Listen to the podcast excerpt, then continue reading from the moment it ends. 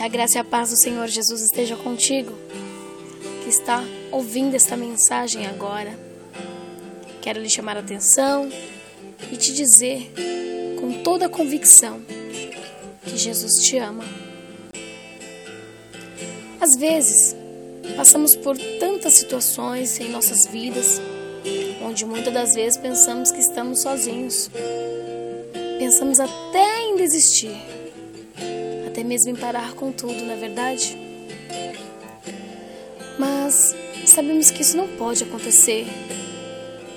Por quê? Porque nós temos pessoas ao nosso redor que precisam de nós e que às vezes dependem de nós. Mas é necessário, em primeiro lugar, cuidarmos da nossa vida espiritual. Sem ela, não podemos servir de alicerces para outras pessoas. Acreditamos que uma casa bem estruturada, ela precisa de colunas alicerçadas. Se eu não estou estabilizado, alicerçado, talvez eu não possa servir de coluna para outras pessoas. Mas existem algumas situações em nossas vidas que às vezes nos desestabilizam. Uma delas é o cansaço. A palavra do Senhor Jesus diz assim: Vinde a mim todos que estão cansados e sobrecarregados, e eu vos aliviarei. Mateus capítulo 11, versículo 28. Jesus, ele alivia a nossa dor, o nosso cansaço, as nossas frustrações. Ele tem a força para quebrar todas as pedras que há no nosso caminho das vezes em nossa vida existe a falta de esperança. Porventura não se converterá o Líbano, num breve momento, em campo fértil? E o campo fértil não se reputará por um bosque? Isaías 29, versículo 17. Eu preciso ter esperança. Não posso vivenciar sonhos, projetos em minha vida sem que haja esperança de que tudo vai mudar. Eu preciso ter essa certeza, essa convicção firmada em minha vida, em minha mente e em meu coração. E quando vem o medo? Diz a palavra que no amor não há temor. Antes o perfeito amor lança fora o temor. Porque o temor tem consigo a pena. E o que teme não é perfeito em amor. 1 João, capítulo 4, verso 18. Não posso viver a minha vida toda com medo de tudo que está acontecendo neste mundo.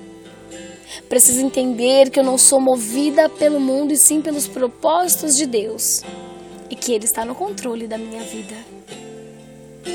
E os momentos de aflição? Tenho-vos dito isso, para que em mim tenhais paz. No mundo tereis aflições, mas de bom ânimo. Eu venci o mundo. João 16, 33. O Senhor Jesus ele fala do momento de aflição, todos nós vamos passar.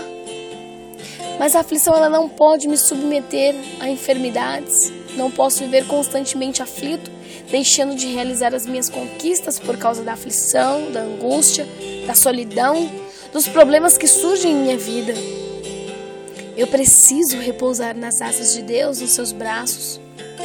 Ele é o meu socorro bem presente na hora da angústia que a graça, as benignidades do Senhor mencionarei, e os muitos louvores do Senhor, conforme tudo quanto o Senhor nos concedeu, e grande bondade para com a casa de Israel, que usou com ele segundo as suas misericórdias, e segundo a multidão de suas benignidades. Isaías 63, 7. Jesus tem,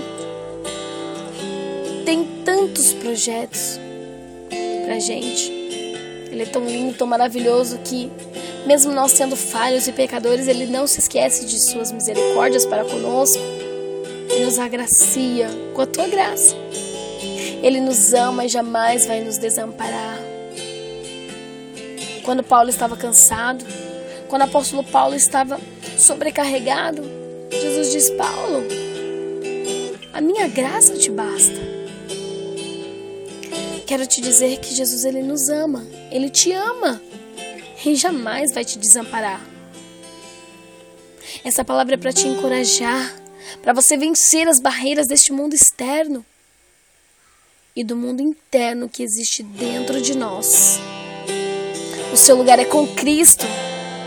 Não tenha medo de entregar a sua vida intensamente a Ele. Creia no Senhor Jesus. Ele está no controle da tua vida. Tudo aquilo que você crê, tendo fé em Cristo Jesus, Ele fará por ti. Fica na paz de Cristo. Tenha um ótimo dia, uma ótima semana.